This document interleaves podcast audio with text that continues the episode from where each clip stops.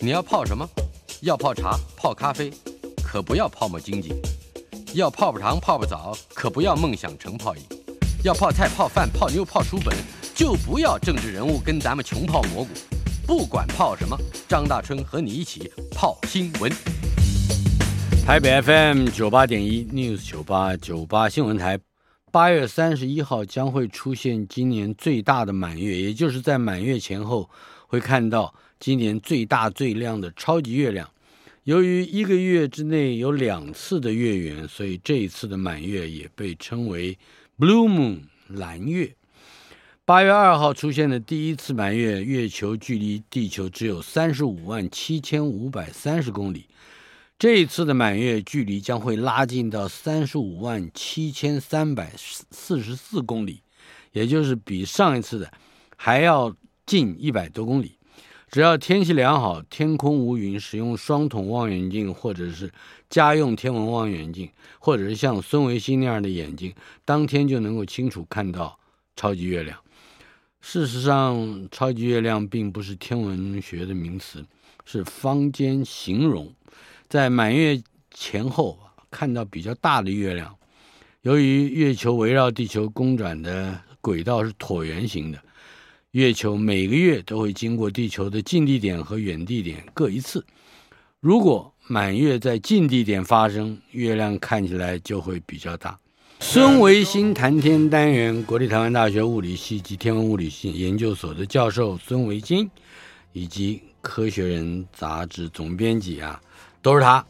呃，现在在我旁 边，呃，就为我们来进行 孙维新谈天的单元。呃，大春兄好，我们各位听众朋友大家好。来，那我们我们的这个超级月亮就是等着您来说的。对，大春兄，我觉得您现在讲话是越来越有科学家的意味了啊。嗯，讲的超到了范儿了。哎，超级月亮它根本不是一个科学名词，嗯，只是大家呃想办法凑兴儿给它这样一个名词，就是它比较大就是了啊。嗯，但是呢，我就想到这个超级月亮啊，呃，在以前有一回日本三一一大地震，嗯，加上海啸，是那次不是复合式灾难挺严重的嘛？嗯那那回我不知道怎么回事，去个电台上节目，嗯旁边坐的也是媒体名嘴啊，嗯他们就讲说三一怎么造成的，肯定是超级月亮。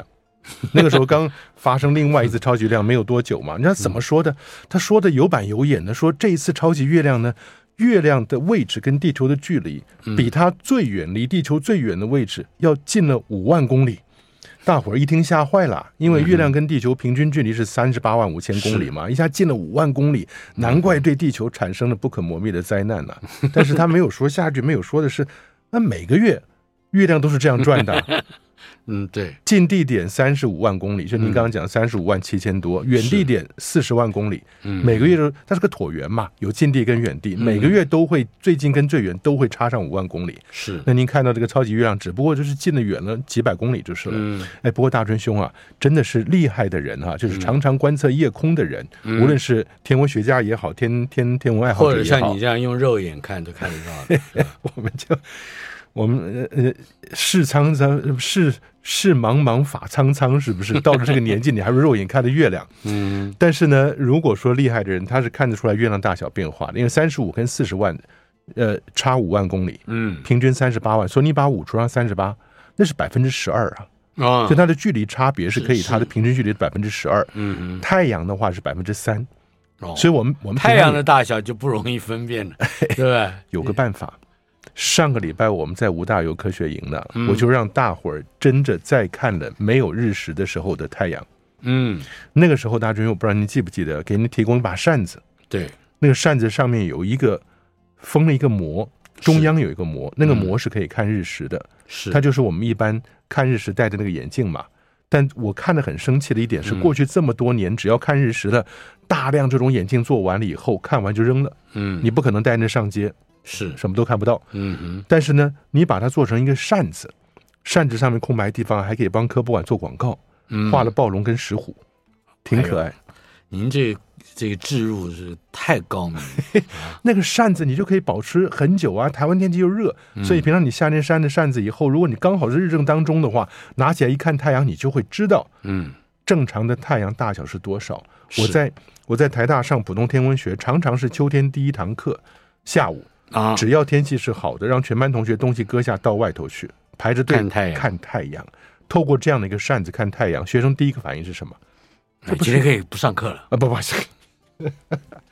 我我们学生稍微水平稍微高一点啊。那个学生的反应是说，这不是月亮吗？ 嗯大春兄，为什么有日全食？就是月亮跟太阳差不多大小啊。嗯但他老觉得太阳大，是因为你没有机会在它不日食的时候，透过这样的一个保护眼睛的东西看太阳。是它，其实大小跟月亮是一样的。嗯那我觉得这个挺好的。啊是。呀，那你很快就要回到吴大猷科学营了。啊， 有对对对，对吧，刚才已经提到了嗯 第十九届吴大猷科学营，课程表都出来了，刚刚结束了。专题演讲就是，哎呀，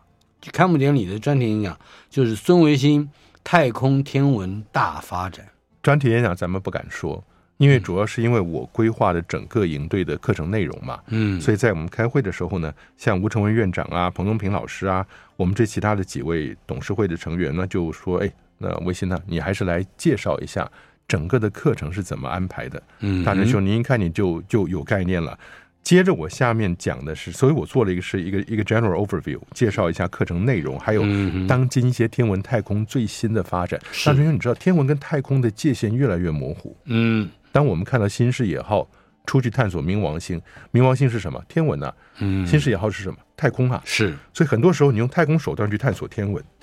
嗯嗯更不用说 JWST 跟 HST 都是天文跟太空的合在合在一起啊。。对那接着下来就是赫增普包后，赫增普院士，嗯他是参加您记得吗？Event Horizon Telescope EHT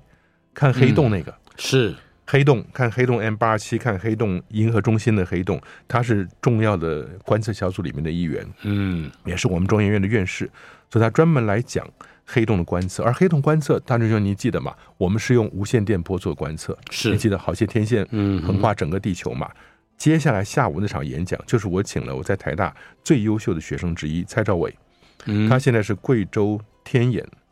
天眼的首席科学家之一，哦所以他来这边讲。介绍中国大陆的方面的 Yeah，中国大陆的嗯无线电波天文学的发展，因为天眼是世界第一的五百米的东西，然后最近这些年做了好多精彩的科学进展，是所以他来讲讲这个东西。但同时呢，他在大陆上不单是做科学天眼，他同时也被找去做中国大陆的第一个太空望远镜，嗯叫 CSST。 CSST 对，到了晚上，您看到没有？我们请中工研院的廖荣煌博士来啊，谈什么低轨道卫星？因嗯为廖荣煌博士他是做数位经济、星空数位经济的啊。是谈低轨道卫星了，但是我们就让学生们开始辩论了，到底我们要保留星空呢，还是要保留经济？嗯那天晚上的辩论题目是：如果今天你是月球开发的负责人，嗯你会不会比照地球，在月球周遭也开启做低轨道卫星网络？这个辩论的确是有比赛性质的辩论吗？呃，我们把学生分作两半，有十一组学生嘛，大家一抽签，你哦六个正的，五个负的，反方的，然后大家来辩论，当然比较趣味了，因为你看刚给的题目，我们让人家做引言，引言完了以后才给题目的，嗯即使你抽到正方反方，你没看到题目，你不知道你的真正是嗯是哪个正，所以我觉得这比较好玩的啊。第二天更有意思，第二天是太空日，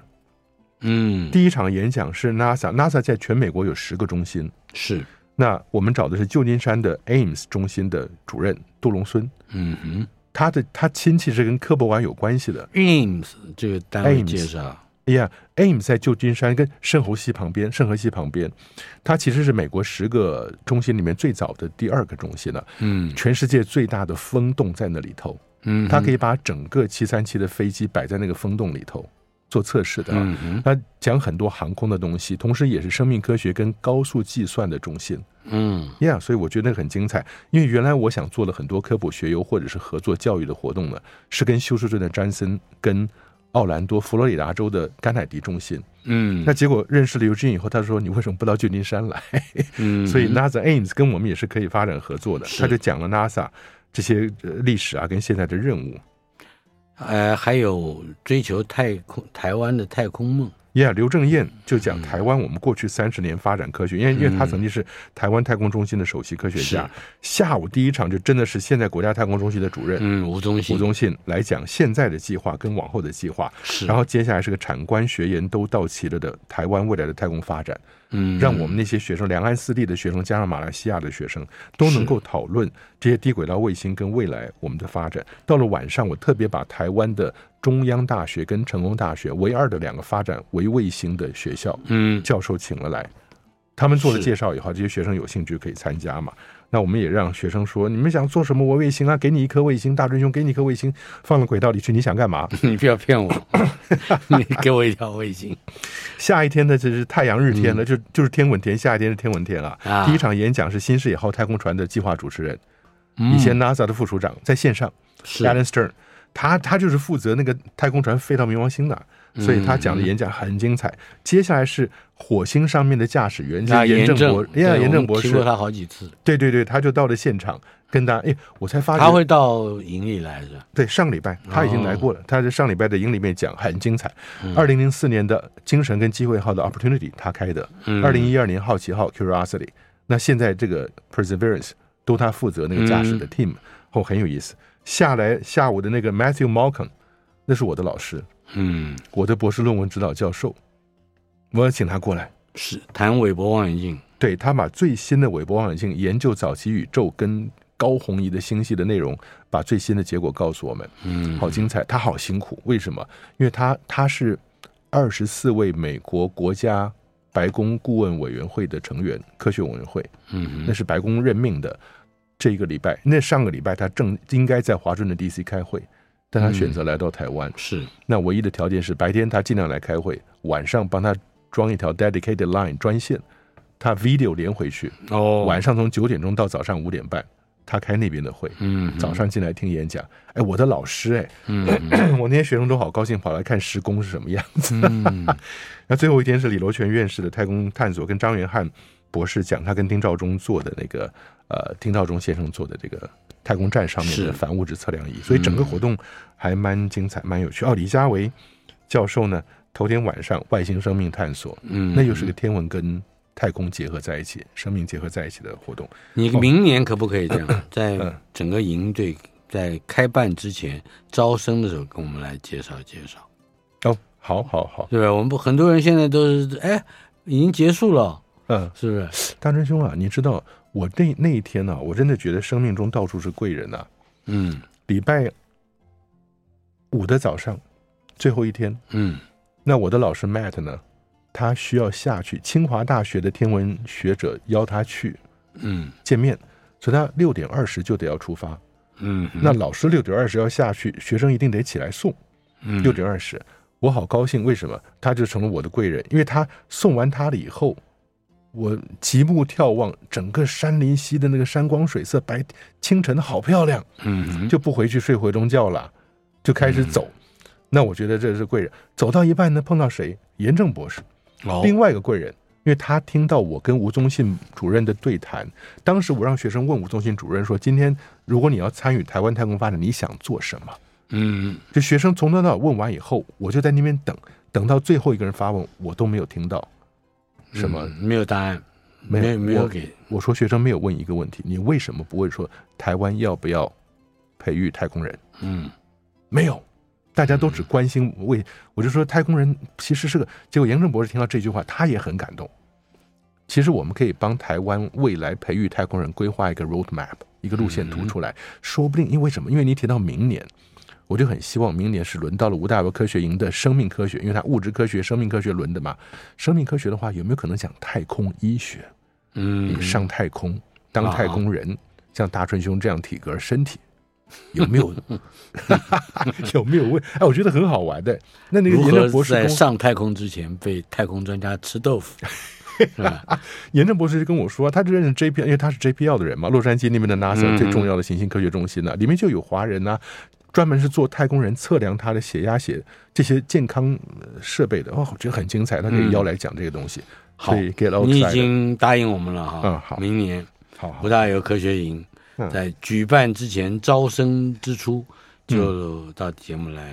好说一啊说。好啊好啊，对大学生，针对大学生。嗯，好的，接下来台中女中女中的学生罗欣和刘淑仪参加了今年度的国际太空站零重力实验提案比赛，嗯，谈谈这个话题。对，大春兄，这个是日本人举办的比赛，嗯也就是说，呃，日本很有趣，他对全球或者是东亚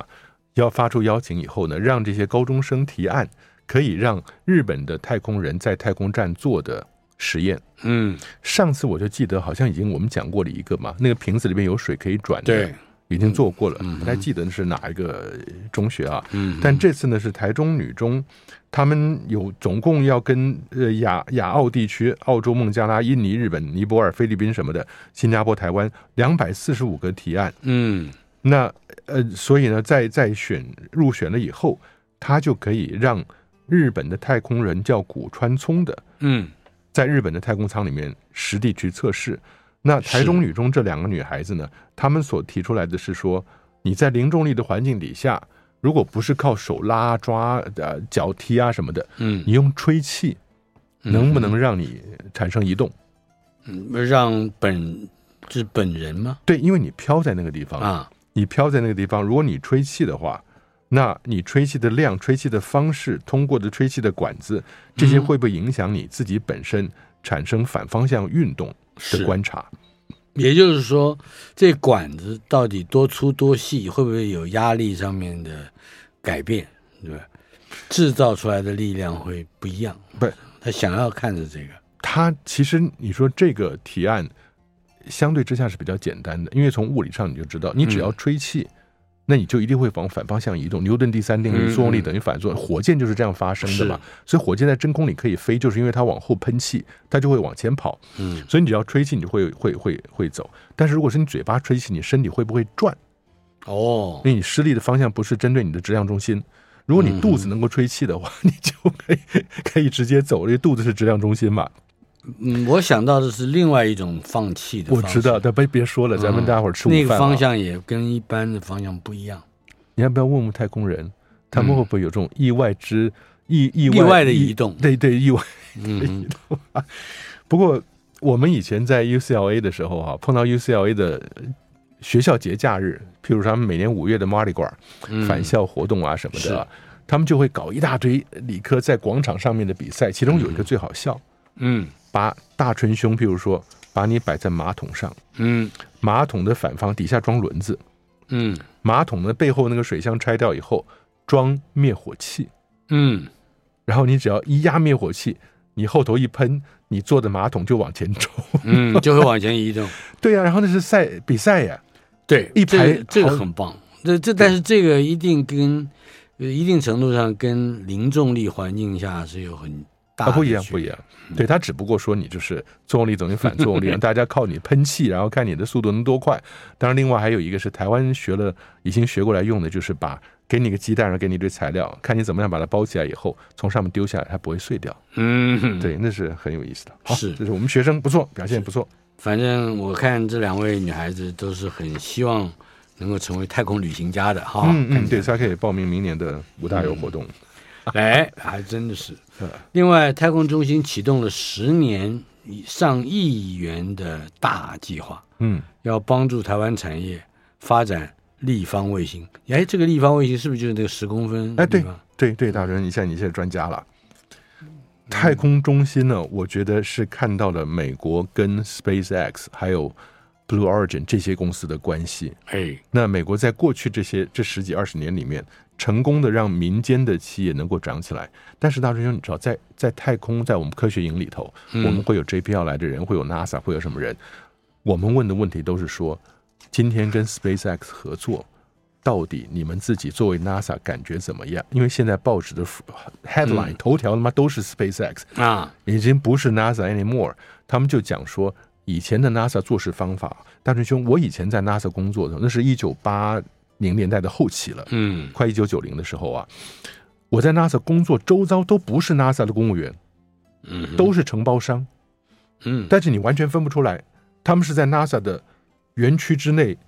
从进来到退休都在那边做事，嗯基本上就是 NASA 的人，但他们的 payroll 薪水都是公司付的。是承包商，因为 NASA 不想再多聘 civil servant 公务员。嗯嗯但是呢，他们就说了，那个年代说说 Dr. Sun，你那个年代 NASA 是聘了人，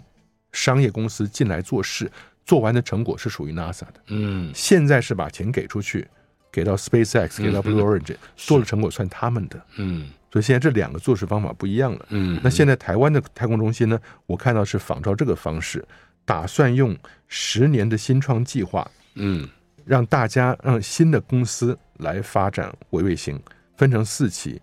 那第一期一年，后面三期各三年。那每个阶段呢，都要培养几个、孵化几个卫星系统新创公司。是我真的觉得大家可以好好来看一下，那都包含了好几个六优的卫星。嗯六 U 就是一 U 就是十平十立方公分，，对对对，嗯十十公分乘十公分嘛，乘十公分。那你三个 U 呢，就是十乘十乘上三十，六哦 U 的话就是二十乘上三十。是这边是两排，这边是三排，所以嗯是六个 U 在里面，就像就真的像是个零零七手提包那样大小的了哈。嗯那这样做的话，也就是太空中心用这种方式鼓励台湾民间的新创公司加入卫星研发的行列，我觉得这嗯很好，这个很好。是。这个这个是，可是你刚刚提到的，嗯它的整个操作方式或者是运营方式是给钱，给钱让对民间来发展，是吧？嗯，嗯对对对，因为相比之下，微卫星的技术已经那个门槛相对是比较低了，不会再那么高了。嗯那如果你有资源支持的话，年轻人，特别是年轻人，是那能做的会很方便，而且发射你不用以前为什么搞得很辛苦，就是因为发射是一个最后的瓶颈。嗯那各国能够有发射能力的很少，牵涉到太多政治跟军事的敏哎，感。我们现在的发射能力也只有四千公尺，哦，不不是我们自己，你做了小卫星以后，国外他们一建上面六十星，你你反正搭上去以后给点就是钱，搭搭上去外国的交通车，哎，对，不，各国都已经在发展这种大量小卫星嗯发射上去的中小型火箭了。是嗯。稍后片刻，我们进一段广告，马上回来。孙维新谈天，呃，《科学人》杂志总编辑的孙维新在先生在我们的现场，嗯，维新兄哎， ，UFO 来了吗？又来了吗？澳洲在今这个月的七号啊， 嗯，深夜在天上出现一道巨大的火焰，由上往下斜斜的射下来啊，嗯哼，天空中持续燃烧了至少一分钟。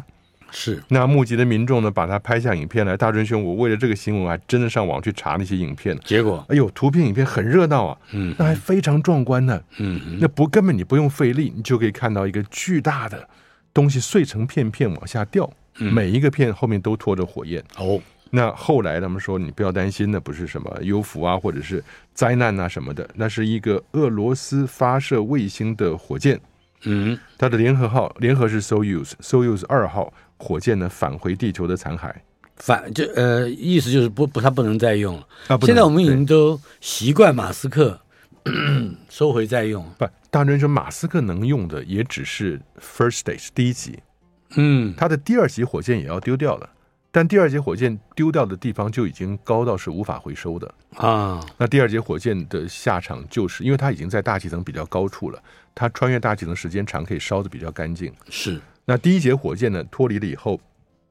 掉头往回走，它并不会受到大气层摩擦烧掉，因为是你可以控制它嘛。那它回来以后又能够再用。第二节火箭、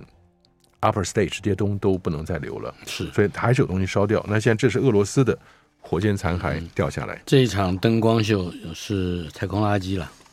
是吧？对的，它掉在塔斯马尼亚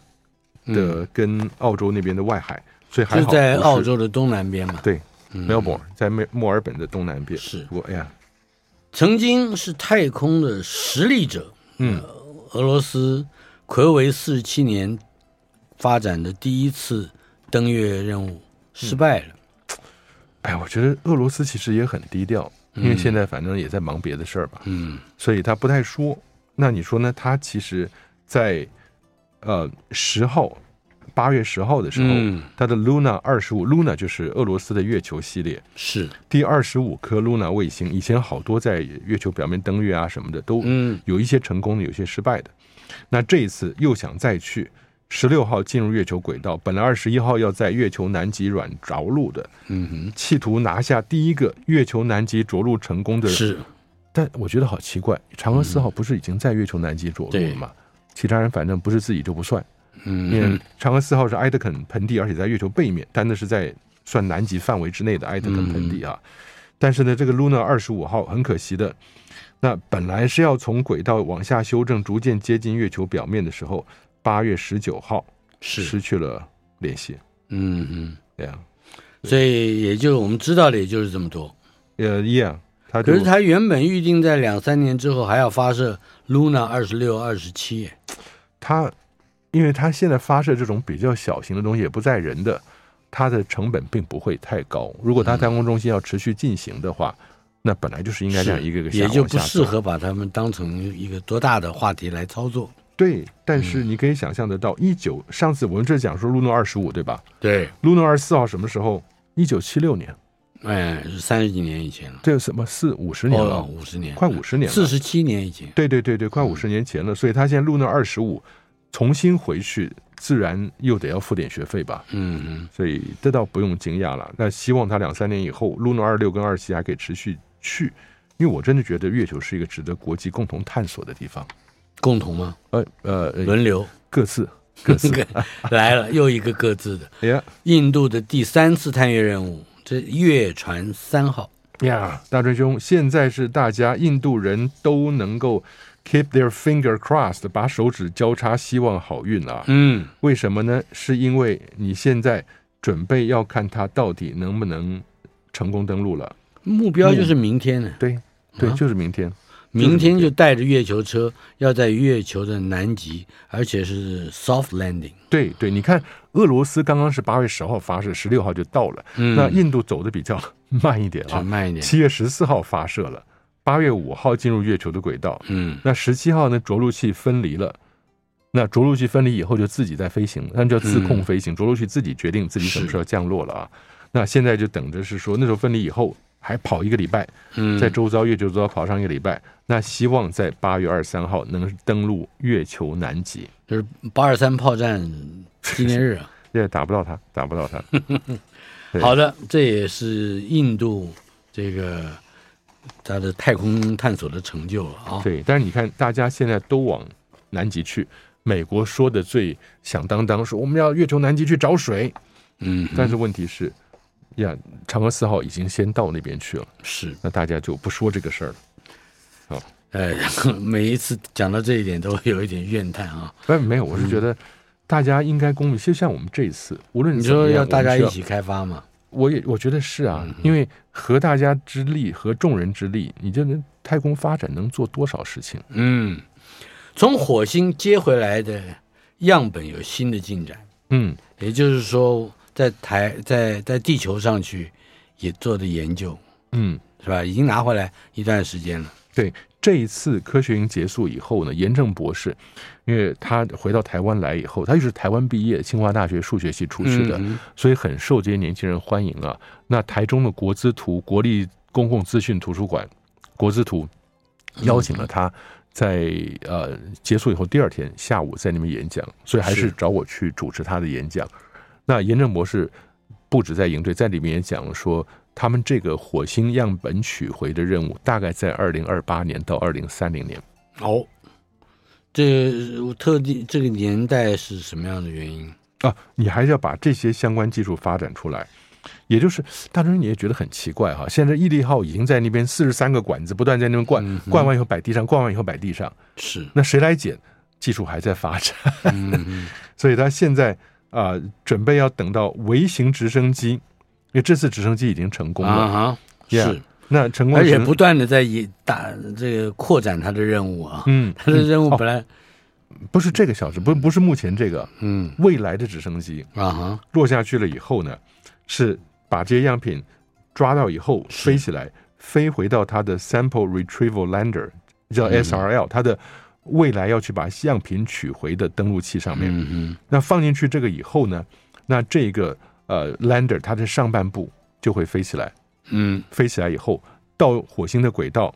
跟欧洲太空总署负责研发的轨道飞行器会合，嗯，会合，这这都是遥遥无期的事情。就是这里面还有很多技术还当然在我们酝酿中。对，你可以想象得到，就你现在先送过一艘太空船去，然后落在火星表面，放下一个直升机，直升机出来捡回去原来这些样品管，然后摆回到它的表面，啊、它的肚子里去，然后它上面这一半发射升空，重新接到火星旁边的轨道发射器，放进去以后呢，它再丢掉，然后这个再回地球来。你讲了那么多技术细节，我认为就是四个字，嗯，这叫债留子 孙，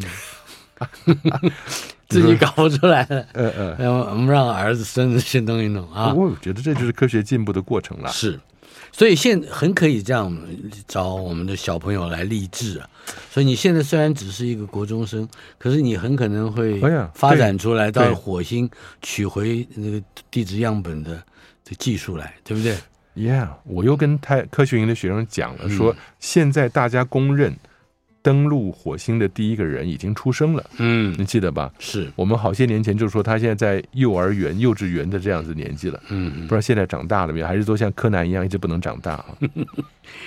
在火星上发现的古代冰川移动的时候嗯，所留下来的地质痕迹，是吧？那我觉得这个挺精彩的，嗯，也就是在火星表面，它这个不是火星表面那些车子了，大成兄，我们火星表面车子讲的太多了啊，是嗯大家都觉得资料都来自火星车。No，、火星轨道上面的这些卫星持续在拍照。它那个美国 NASA 叫做 MRO，叫 Reconnaissance Orbiter，Reconnaissance 就是侦察嘛，嗯侦察飞机侦察，Orbiter 就是一个轨道器，Mars Reconna- Reconnaissance Orbiter，它一直在绕，然后拍地面上很多图片。哎，我觉得这个真的像河流冲刷下来的样子，嗯而且呢，这个不是河流，这是冰冰水冰冰山、冰河，冰河不断往下推呢，每次推就把这些沉积物推到那个地方。冬嗯季往下推，夏季往后退，夏到了冬季又往前推，所以这样一层一层的沉积物出来了。嗯，哦，我觉得光看这个图像，你你大概不会跟他在 argue 说火星上不应该有水或者没有水，嗯这就是当年水冰的冰川不断的往下切割，U 型河谷切割了以后，把它的沉积物一层一层的堆在冰川的前方。你手上的这张照片，我们的广播听众听不到，呃，嗯看不到。那 Yeah 我应该怎么样去找寻找？我想就你只要打几个字“火星冰川哦，火这是星俯冰川瞰图是”，吧？，对对对对对真是漂亮。 ，Yeah。不过大春兄啊，嗯，这次严正博士，我跟着他演讲啊什么听了，才发现我们一般大众对于火星、对于这些行星的认识太少。嗯嗯譬如说，火星不热很冷这件事情嗯嗯，Yeah，很多人不知道。嗯，火星上有火，水星上有水，都对错对了。对，我后来才发觉啊，嗯金木水火土这几个星是根据五行的颜色定出来的，嗯木火土金水，这才是正确的。是相生相克嘛，木克土，木火，木克火，哎、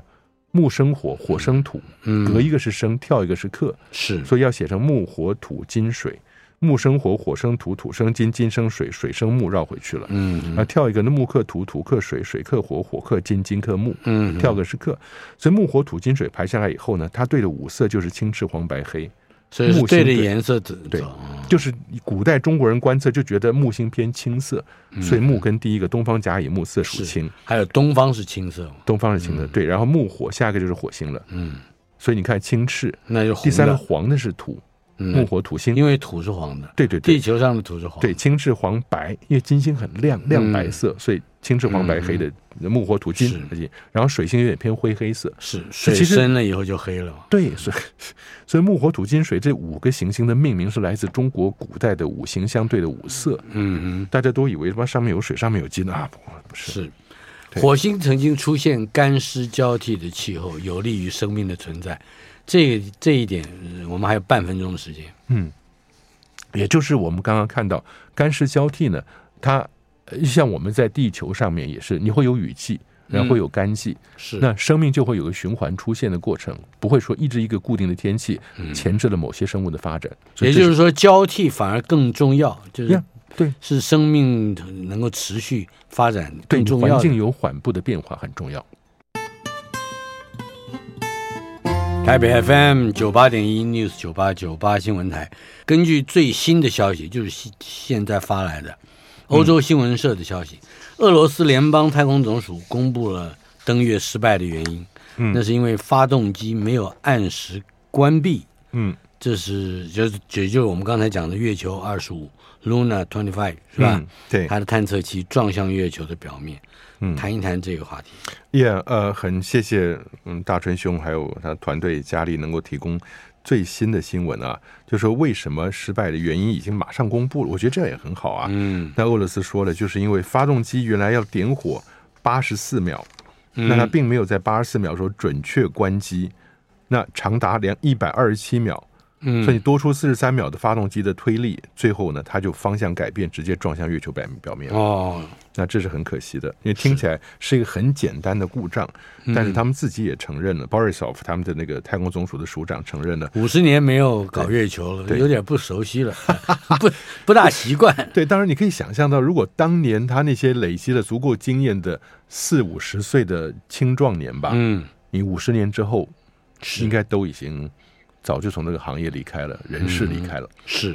所以呢嗯传承中断了。对对，这个没有继续累积是很可惜的事情。但是火星还是很好玩。那啊怎么说？呀刚刚我们讲到是说，你说气候冷却、冷热交替，对，它有冰河期跟间冰期，大家一听就熟悉了。搞地的人最喜欢讲那个冰河期跟间冰期嘛。嗯哼，本来我们自己在一万一千年以前，我们也来到了间冰期，地球上变温暖了，是，但是本来早就应该回到冰河期，一直没有回去啊。嗯那不知道为什么，但是呢，它有金冰河期跟间冰期，本来是很适合生命可以出现的，但现在麻烦的是，四十亿年之前开始改变了，因为火星太小，嗯它的地核迅速冷却，冷却以后呢，里面没有了磁场的产生者电流，嗯，那它外面磁场没有了以后，太阳风入侵它的火星大气，一个一个把大气吹跑了，嗯吹跑了以后，气压下气压一下降，水就容易蒸发。是嗯你记不记得我们到了西藏山上八十度，那个火锅就已经滚了，因为气压低了嘛，它表面没有足够气压，它的哎嗯但火是就它滚没有了到达沸点。没有到达沸点，所以它沸应该讲它的沸点降低了。嗯，所以如果你到最后气压越来越少，你表面的水分很容易就蒸发干了。是，那水分蒸发干了，或者到地底下去了以后，那气温也会降低，因为你没有大气了。嗯气温降低，水分流失，就变成今天这样子又干又冷的环境。是。嗯还有一个话题，韦伯望远镜，嗯这个试出了环状星云的新照片儿，哦，这个我想这个很这壮观请嘛？大家 哈哈看呐、大哎，这要家怎么样去搜寻？呃，你只要打环状，就韦伯望远镜，就您刚刚讲的韦伯望远关键镜字环状星云，对对对对对，你只要打这几个字，就会出来非常漂亮、精彩的高解析的嗯环状星云。这个环状星云本来就已经是天文爱好者特别喜欢拍的那个呃 Ring Nebula 那个嗯最、哼最目标啊，这是用可见光的范围。不还是红外线，韦伯只有红外线那好了，那它的那些五彩斑斓的是染的，对不对？啊、对啊，就是你人能看得到可见光，就得拿可见光的颜色染给你看，谁染的？那科学家染的了，那有标准的染的这个色色 的，对，那就是他们的审美观。嗯所以他他愿意怎么把它染都可以是吧？都可以啊，都可以啊。所以大真兄，今天你拿到啊，哎原、这个很很这个很忽悠人啊，这但你知道吗？我就很高兴，在科学营的演讲啊，我的老师 Matt，他他在演讲完以后还多待了两天，昨天在中研院演讲，嗯中研院天文所演讲呢，我的天呐，他讲，因为他现在就用了很多韦伯望远镜的早期科学，那叫 E ERS（Early Release Science），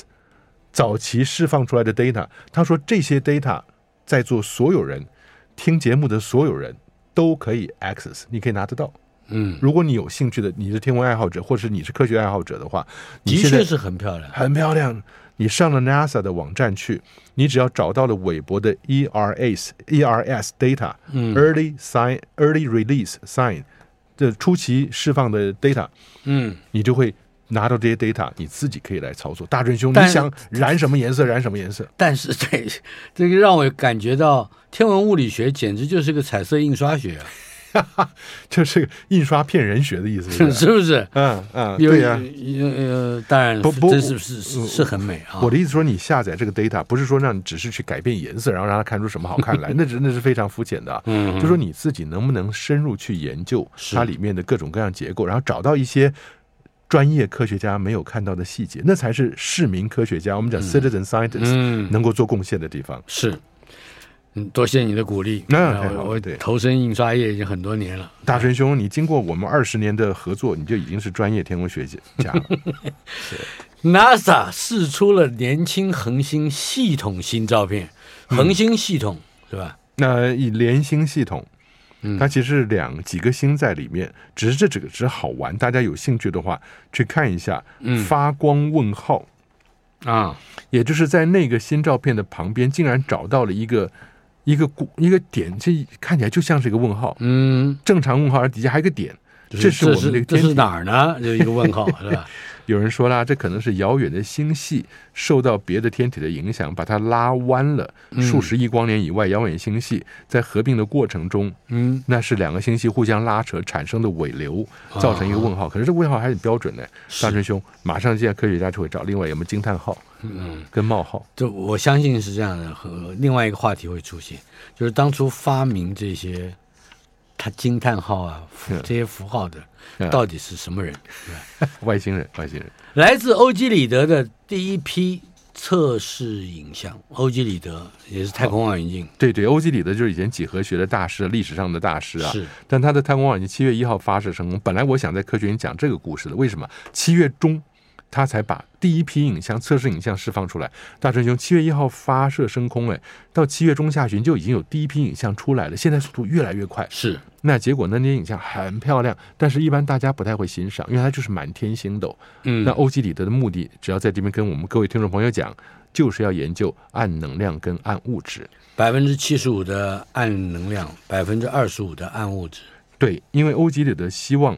他能够把全天的至少三分之一左右做一个完全的 survey。嗯，它只不过是一点二米的一个反射式望远镜一个小东西啊，但他希望把全天的呃天体拍完以后，它对于暗物质跟暗能量对于我们宇宙的影响就会比较清楚的知道了。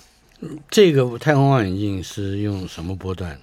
呃，它有一个可见光，有一个红外线，哦，也有可见光。对，有可见光，有红外线的，所以这还好，它影像是真实的。它，哎，所以它看到的颜色到底是什么呢？可见光的颜色其实也还是我们给它的颜色，就像我们学生在垦丁天文台用我们的望远镜所得到的影像，那都是数位影像，数位影像是没有颜色，它只有强度。嗯，所以你只是说，如果我是在红的波段拍摄数位影像，我到后来就把红颜色加进去你。给我的打击太大了。所有的原来影宇宙之中百分之七十被认为是由暗能量所组成，百分之二十五是由暗物质所组成，嗯，嗯它都是黑白片。啊都都只有强度而已哈，都是人嗯类给它的颜色，但没有关系啊，反正我们就尽情欣赏就是了。好，呃，接下来有一枚古老的武器，在嗯青铜器时代的一个箭头，嗯，是吧？嗯，这个这箭头是居然不是地球上的的铸造出来的， Yeah，不稀奇，这其实不稀奇。瑞士出土了一枚青铜器的箭头，在十九世纪，嗯后来的科学家一研究以后，发现里面有一个放射性铝同位素，啊，铝二十六，那是一个同位素啊，嗯哼它是一个一个 trace 是什么东西呢？它是星际物质的成分，嗯，所以这个东西是来自铁陨石的。那你说瑞士、欧洲就已经在青铜器时代就已经拿拿这个铁来做，那个时候因为它还没有到铁器时代，没有会不会铸铁的技术，对，因为铁的温度比较高，嗯铜一千零八十三度就可以融化，铁是要到一千四百度，嗯所以这是为什么我们到了汉朝才有铁，在汉朝之前三代夏商周都是铜嘛。嗯，但是你好玩的是，战国时候，战国时候的先民就已经知道天上会往下掉东西，哎，而然且后掉武器，对，抓到云铁就拿去，因为纯铁嘛，拿去做做兵器了啊。那其实《史记·天官书》上面就讲，星落至地为石也，嗯，那时候就知道天上掉下来的。是法国科学院要到十八世纪才知道这件事。那时候还有饮食于宋武啊，哎六对一对退飞过宋都，是吧？那都是《左传》上的。我真的想问大嗯军呃兄，公为什羊传么上宋国那么衰啊？啊，什么坏事儿都发生在宋国？呃，因为他们会呃担心天会掉下来，所以经常看。对对，杞人忧天。宋襄公那个妇人之仁也是宋国是吧？是，那揠苗助长呢？不知道。呃，好，那是楚国吧？好像，哦哦，OK。嗯，反正大家平均分配的，总会分配到一点。 那为什么陨石于宋五呢？五个都砸在宋国。不是，它是一个观察程序，嗯陨石于宋，就是这是这是它掉下来的程序。嗯然后为什么五写在最后？嗯就是因为你要走进去看，一数哦，这五个，这是在地上的发现。嗯嗯，它的不六翼退飞过宋都，是六只翼鸟，你就先看到啊，一二三，呃，数到六，它那你先注意到是六，然后才发现哦是翼鸟，嗯甚至还发现最后才发现它是退着飞，嗯退怎么倒着飞的？嗯嗯，你觉得可惜不可惜这？怎么诡异了啊？对，它那我翼鸟还是翼手龙？嗯，哎呦，那你的你的地理学就要重新重重重新检讨一下。呃，来，SpaceX，我们还有一分半钟，呀，两个新闻，一个 SpaceX，一个是诺斯罗普格鲁曼，又是哎个金火大伤啊。对，这这两件事，一个是 SpaceX 现在发展要给阿提米斯三号嗯，落到月球上，您记不记得？飞过去是波音的 SLS launch，飞到月球轨道周遭，然后呢，那边打造了太空港，是再从太空港进上到月球表面是 SpaceX 拿到的 contract，啊他拿，到的 grant。嗯，结果他现在发展这个就是要发展星舰，那个星舰上次爆掉的那个，哎，发射四分钟就爆掉了，是大家欢呼不得已的那个，嗯那这这就是要做登月，结果爆掉以后呢，到现在为止进度一直落后，所以 NASA 在承认说，我们二零二五年十一月的 Artemis 三号登月可能要推迟到二零二六年。哼，呃，也就是差不多一迟一年就是了，我觉得这个很正常啦，因为你可以想象要做的事情太多，嗯，而且那个谁啊、呃不是老是告马斯克吗？贝佐斯啊，嗯，这也是其中是一个，因为他拿到这个这个 contract 以后，贝佐斯开始告老他有人绊他一脚，绊他。对，对对对对，好的，非常感谢维新兄来到我们的现场。谢谢谢谢。